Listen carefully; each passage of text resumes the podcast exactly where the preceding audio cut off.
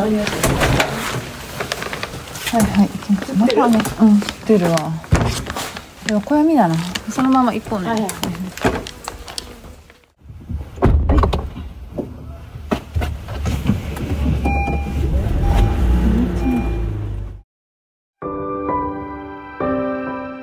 沖縄に米軍基地が作られることになった原点は沖縄戦です。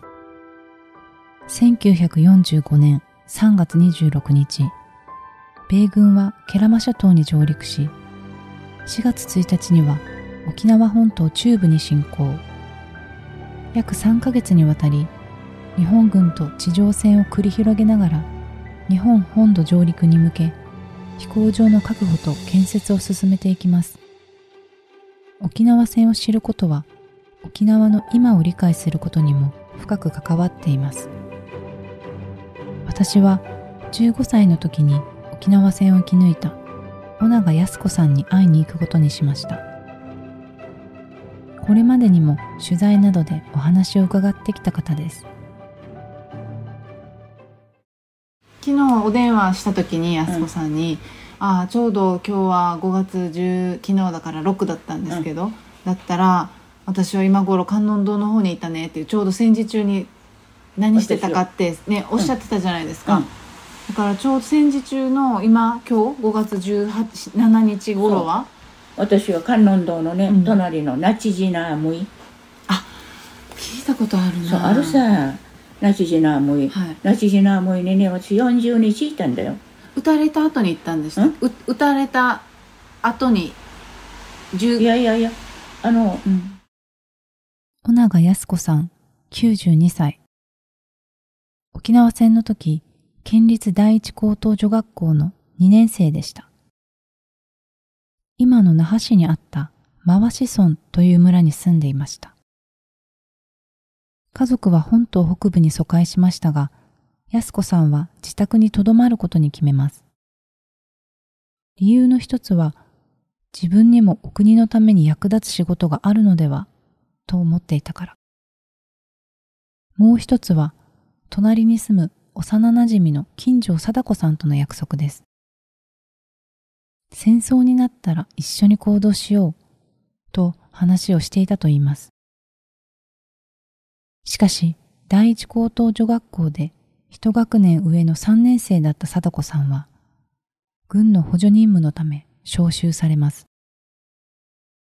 後に姫売学徒隊と呼ばれた看護要員です。安子さんも沖縄特設警備中隊で看護や炊事の手伝いをすることになりました。隊長は今の那覇市首里にある安国寺の住職で、部隊には学校の先生や県庁職員、郵便局員らがいたといいます。そこはねあのそこで新都心の戦争に行くおじさんたち、はいもうそこから送り出して帰ってくる人もいるしもうもう本当に悲しかったよ昨日まで一緒にな話し合いしていたおじさんたちが夕方になったらあれを武器らしい武器もないのようん。手榴弾をまとめてばあのこう爆雷っていうの？はい。これを抱えて34名で出かけるさあっちが食事をしてる最中とか寝ているところとか何かもう6時半になったらアメリカは戦いしないから。あ、夕方の6時夕方の6時半になったら。その隙を狙ってこっちを切り切り込みたいと言っていたけどね。切り込みたいに行って投げて爆破して自分が何する人もいるしもうそのまま逃げきれないで。うん。結局行った人の半分も帰ってこなかったさあの衛生兵が一人いて、あの軽い怪我はそこでね治療ができたわけ。衛生兵と一緒に。おお姉さんたちは、あの看護教育も受けてるしまた受けてない郵便局勤めのお姉さんたちも私よりはう22歳あね二十歳から22歳ぐらいのお姉さんたちだから訓練を受けてるわけ、訓練を受けてないのは私一人だったけれども、あの最初の4月の1日からね15日までは敷名というところにい。たから、その号はとても広くて、うん。あんまり激しくないからそのもう那覇那覇に特攻隊が突っ込んでくるのを見て毎日泣いたけどさ、かわいそうにね戦うところじゃないよ特攻隊も。ハサミ打ちされてさサーチライトに。本当に蜘蛛の巣にかかった蜂みたいにね軍艦に突っ込む前に撃ち落とされるんだろうねうーんってあの音よ。もう悲しい音を出してね突っ込んでいくさ。これを見てる昼間の間は仕事ないでしょ。うん。中で私は私のために、えっと、私は言ったよ。衛生平等のあの私のためにね昼間はあの看護教育をさせてください。私も手伝いできるだけはやりますから。って言ってで私が長岡隊で武器らしい武器を見たのは敵弾頭というのをね。でああれは300メートルから長くてもうん。どれが飛ぶで長くてど500メートル飛ぶかなと、うん。投手でもそういうぐらいの弱い小さな砲台であるわけ、うん。これが長岡隊の唯一の武器、あとは手榴弾。それから一発式のあの何？鉄砲。はい。鉄砲を担いだ兵隊さん。パン。組めてパン。うん。あっちは自動小銃でしょ、全然北が違うよね。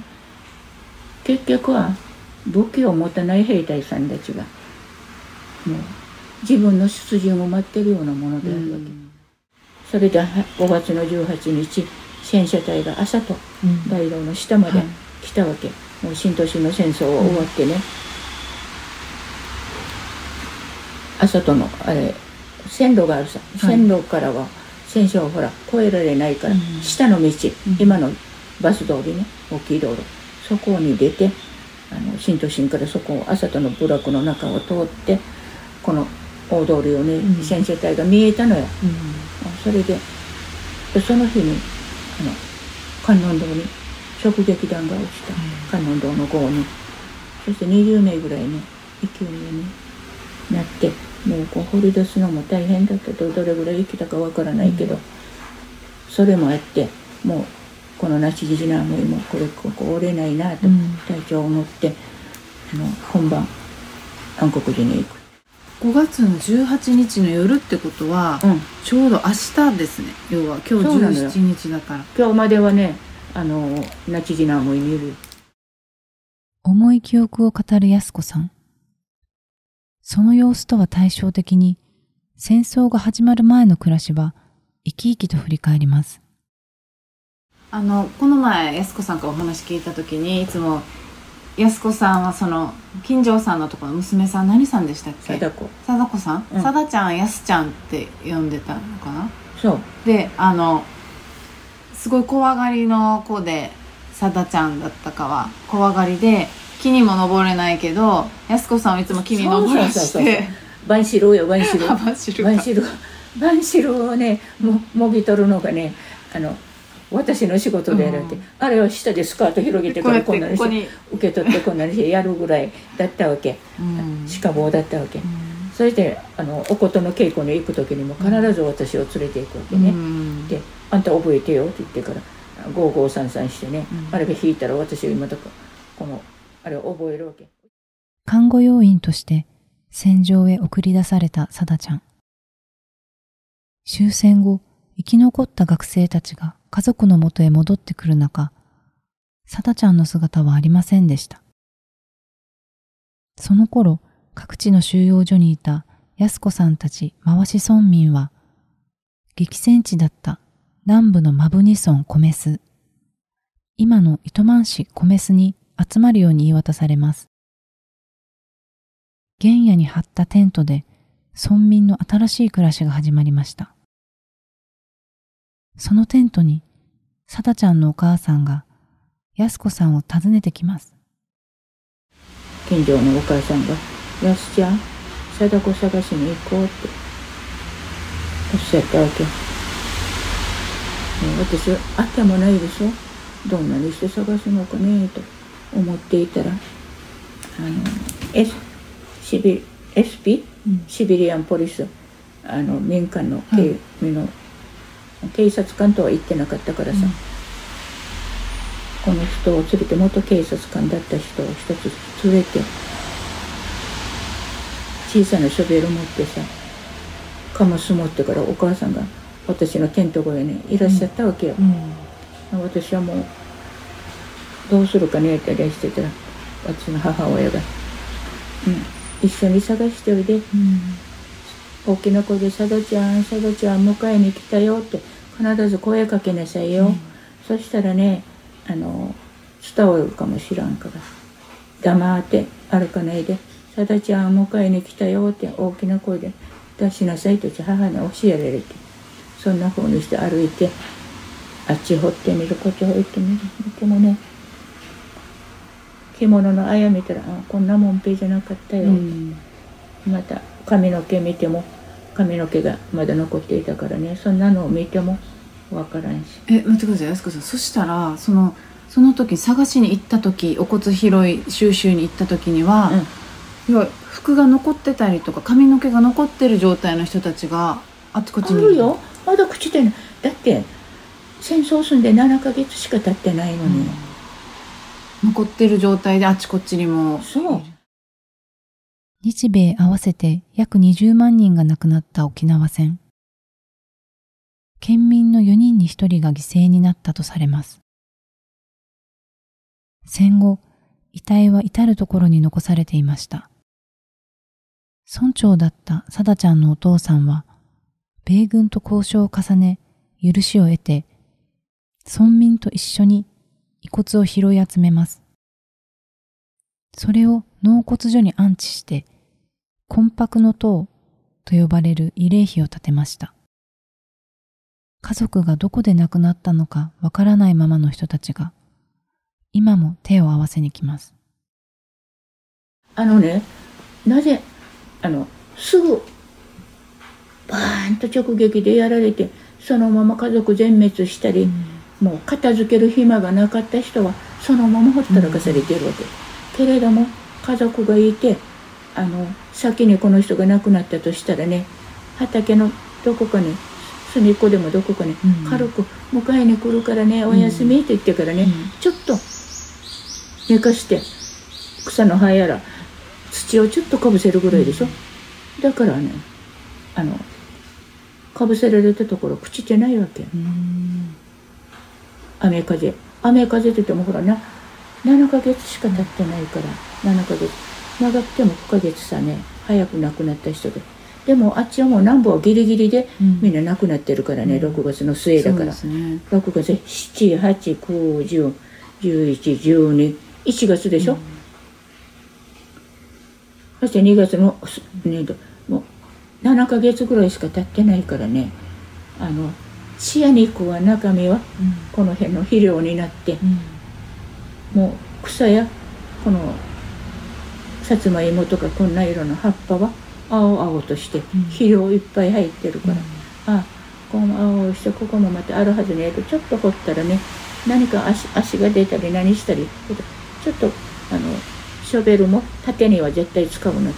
横からやったらあの弾が中に潜んでいったら爆発しちゃう爆発するかもしれない。だから私たち高校生が骨拾いを始めた時ねこの指導のおじさんたちが絶対に君たちはねショベルを持つなと、うん、これ振り回したらね爆発するかも。弾は潜んでいるから、うん、中に潜んでいる。表にはあんまりないから。潜んでいるからこんなのは新管と言うんだよ。って持ってきてさ不発弾見せて。これは新管というの。このプロペラのようなものがあるだろう。これ触ってこうしたらパンとやったら爆発するんだよ。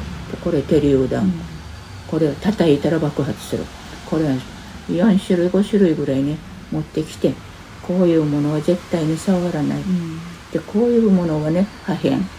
だからこれはね骨のどこかに重なっていたらこれはちょっと動かしてもいいけど、うん、大きなものを動かすなと、だからね骨拾いに来て君たちが怪我してね死ぬようなことがあったら大変だから。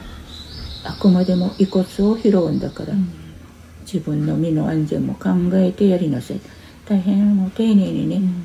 そして必ずご無理い。さびろうん。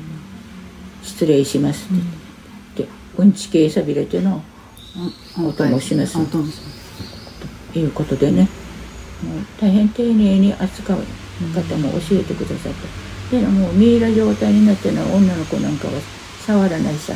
男の人たちがねそうねこのミイラになってこの手あのあれ持って座ってる。兵隊さんもいたよ。日本刀ですか、うんうんうん。あの日本刀を縦にこう持ってる人もいたし一人は鉄砲をね、うん。この担いでるのかどうしたの誰かがいたずらしてあの乗っけたのかわからんけれどもみんな通り道のところだからあのが通り道とかにもそういう残ってるってことなんですそう逃げながらやられて逃げながら自分も逃げながらさ兵隊さんも逃げながら弾に当たってそのまま座り込んで死んで風通しがいいからミイラになっているわけ。うん。壕の中はミイラはない。子供とかまた崖のそばにね家族で亡くなってるというのは重なり合ってるから、うん。誰のものかわからないわけね。でこんなたくさん骨はあるけどなんで頭2つしかないかねと思って。直撃で頭が吹っ飛んでどこかに行ってるわけ。うん。だからどこかに頭だけがある。そんなところから戦後の始まりだったんですね。安子さんはその後高校に編入し寄宿舎生活を始めますしかし暮らしは危険と隣り合わせでした。晩はね脱走した。国連兵があちこちみんな夜になったら民間にあの来るから、早がね酸素ボンベ。カンカンカンカンカンカンなるわけそしたらまたカンカンカンカンカンカンって合図するわけで早金が鳴ったらもう「先生また早金が鳴ってます私寮長だったわけ、もう生き残る私が親分だからもう寮長だったから「先生早金が鳴っています」「あそうか。どうするかな?」先生今まだねすすランプつけて勉強してる人がいるからあの明かりを消した方がねうん。人がいい明かりがついていたら人がいると思うから、明かり全部消した方がいいんじゃないですか？って言って言ってそれともう明かり消してねただ座るんじゃなくてもう寝た方がね無難だから袋毛布に入って寝る準備って先生おっしゃってくださいって。言ったわけ。私もそうしますからって言ったら聞かないのがいるわけ。うん。ワンワンワンワン泣いてるわけね1年生なんか。あんた方泣いたらね声を聞いてくるよ。明かりを消して袋毛布に入って袋毛布の中で泣きなさいそういうことってその早金が鳴ることっていうのはどのぐらいの頻度であったんですか？結構女性遅いに来るってことですよね。1週間に1回ぐらいはあったんじゃないかな。うんとにかくもうあっち側から北の方から鳴ってくるから夜出し抜け出して、うん。女性のいるところを襲って歩くわけ、うんうんでそれでも捕まってもあれですよ処処罰されないわけよ、だからこっちが用心しないといけないわけ、戦後の沖縄は教員や師範学校生の多くが戦死したため先生不足が深刻でした。高校を卒業した安子さんは教員を育成する文教学校に通い先生になります。ただあちこちに不発弾が残り子供たちが怪我をすることがないように細心の注意を払う日々だったそうです。その後も米軍関係者や米軍機による事件事故が絶えない中、復帰の日を迎えます。祖国、いわゆる祖国復帰運動と呼ばれるものは、そうそのれはねまた教職員会が盛んだから、うん。私はその頃あのちょうど50年前のうん。復帰の日、うん。私大雨の中代々木公園あ、にいたよ。代々木公園にいたんですか。土砂降りの中、土砂降りの代々木公園では、うん。安子さんはどんなことをしたか覚えてますか？えもうただ習ってるあの歌な手をつないでうん。土砂降りの中でねお互いに、うん。あの手をつないであのリーダーが旗持ってうん。いるから祖国復帰反対と書いてあったんじゃないかな、あのそしてねその前にあのちょっとへあどこから送られてきたのか私たちね日の丸の旗も下ろされたんだよ。売る？日の丸も、うん。それからこのここれ旧だボン頭よ。なんて言ったこれ、うん。これもこれ何です？金の金銀の銀色のガラスで作られたものだったかね、なんで作られたもメのメダルですか？メダルじゃなくて。日の丸の旗の上にほら。ああありました丸いやつ丸いのはい。あはいはい慶応大そうそうそう竿とはいはいはい。3点セットでね。はい。竿もつないでいたよ、あのこのつないでね、はいこの3点セットをね売らされたわけ。教職員。誰に対して売るんですか？不敬に。あ不敬に？だけどこの日の丸は売ったけれどもね形容したのは何回かね。もうまたこのあげるなということになってさ、結局ねあの教職委員会の中にもあの反対派と了解派がいるさ、その何かを受け入れるために何の資金を集めるためにこの旗を打ったんだったかな。複雑ね、な納得しないで、うん。上の命令で動かされたことあるよ。安子さん自身は復帰は祝っていいんじゃないかと思ってたのかそれともやっぱり望んでた復帰の形じゃないっていうことに私はね、復帰は望んでいた。望んでいた、なぜかって言ったら異民族支配でね、うん。もう嫌になってるんですよ、なんで割った奴隷になるかというあの反発があったからさ、で軍国少女になって立派な日本人だったのに、ん。なんでよアメリカの奴隷になってというこの憤慨があったから、うん。それはねあの文教学校の時にもねやっぱり私たちはね憲法のもとに帰りたいよね。日本人になりたいよね。アメリカの奴隷で終わりたくないね。とうん。いう話を仏教学校在学中にお友達同士とかこんなのも話していたから、うん。でその時は中身わからんさ、うん。また軍用地の問題とか基地の問題とかし情報も何も入らないし、ただ自分たちが置かれてる。はあこんなアメリカの配給ばかり受けてね奴隷みたいな生活をいつまでやるかね。という気持ちで早く日本に復帰して憲法もできてるというのにん。見たことはないさ。うん、でそういう憤慨があったから復帰は賛成だったよ、うん。けれどももう組織の命令で出なさい。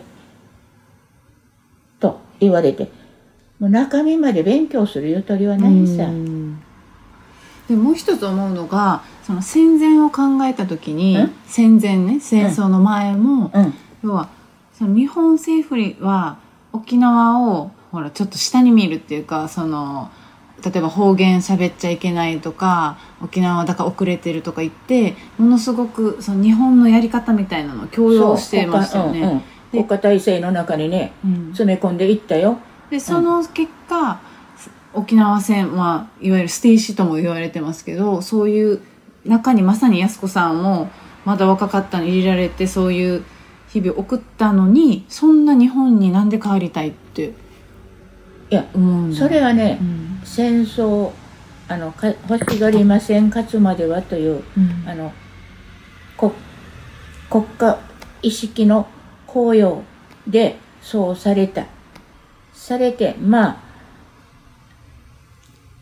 されてはいるけれどもプライドはあったわけ人間だし、あの自分たちは日本国民の高等女学校の女学生にもなれたプライドはあるわけ、うん。ただ食べ物とかこういう配給制度だから不自由はしたけれども戦争に勝つというのがねどういう意味だったか分かってないわけ。うん。やっぱり日本がどうして戦争を始めたかも。いまだね私ははっきりしないわけ、うん。国土を広めるためだけだったのかねと。なんで戦争をして世界一の日本にならんといけなかったのかねと、今でもしこの疑問を解決してないわけよ。だけど戦前はある程度プライドは守られたわけよね、うん。女学生なら女学生らしくあのそういう学校の雰囲気もそうだったし、平和な時代のあの雰囲気が残っていたから、勉強もできたし先輩たちの話も見たしあああいう先輩になりたいな、ああいう人になりたいなという夢もあったし、それ夢が持ってたということはやっぱり楽しい事態があったわけよね。うん。で戦争で全部潰されたわけでしょ？でそれに多くの友達がみんな夢も希望もなくてく殺されていったという家族も殺されていったと。なんで人間が同じ人間が人間を殺さんといけないかなと。まず戦後の憤慨はこれよね。なんで戦争をして同じ人間が人間を殺さないといけないのか。戦争が始まったら人間じゃなくなるんだな。うん野獣鬼畜米英と言ったののアメリカだけじゃない。日本の兵隊も鬼畜米米英じゃ鬼畜日本だよなとでそういうこといろいろ反省したけれどもやっぱり人間らしく、うん、もう一度人間らしくプライドの持てる社会で生きてみたいなという。夢はあるよね。復帰するということは。やっぱり国民日本国民の一県として同じ国民だということ異民族ではなくて同じ国民同士が集う国の一人になりたいなという。それはあった。夢があったね。やはりもう廃藩置県で沖縄もまた薩摩に侵略されてあのバカにされて三島国民琉球と言われて、うん、それから抜け出してやっと昭和の時代の初めになってまあ戦争のおかげで沖縄が持ち上がったのかねとも思ったけどさ、うん、から徴兵令が出て沖縄からも徴兵を沖縄民の民が国のために働くようになったら、うん、国も沖縄県としてしっかり認めてくれたというこれはあるわけよね。うん、あのでも白木の箱と取り替えだよね。うん、戦死者が出た。何々上等兵の墓といって墓にもみんなこのこれが立つようになって結局日本人としての自負というのかな、うん、認められたいっていう気持ちがそうそうあの人間はやっぱりあのやっぱりプライドがあるからかな、うん、認めてもらうっていうのはプライドだよね。うん、安子さんとの会話は4時間近くになりました。時間は気にしなくていいと言ってくれた安子さん。その思いを尋ねてみました。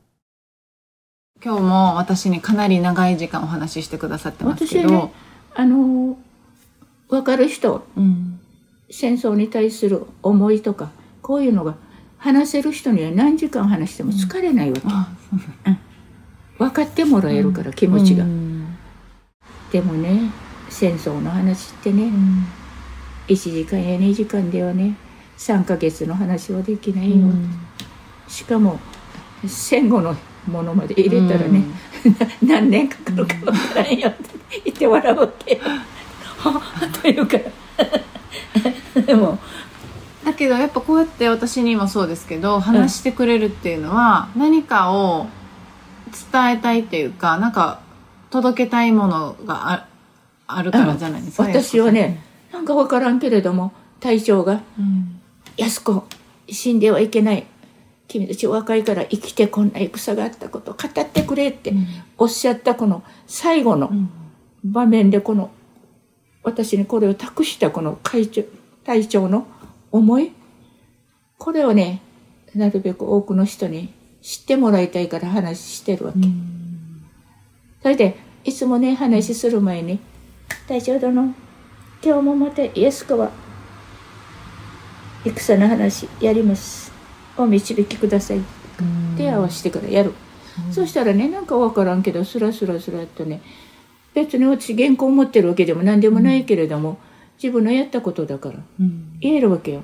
だから外に出ても2時間でも3時間でもよく覚えてるねって言って覚えるというよりね 体がねやっぱりそのようにああの時こうだったとただ出てくるのよ。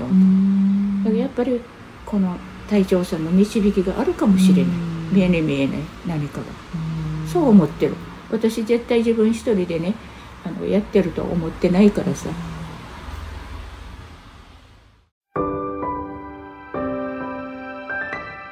沖縄戦とそこから復興する日々の中たくさんの不条理と向き合わざるを得なかった安子さんそれは今なお決して過去のものとは言えない状況が沖縄にはあります。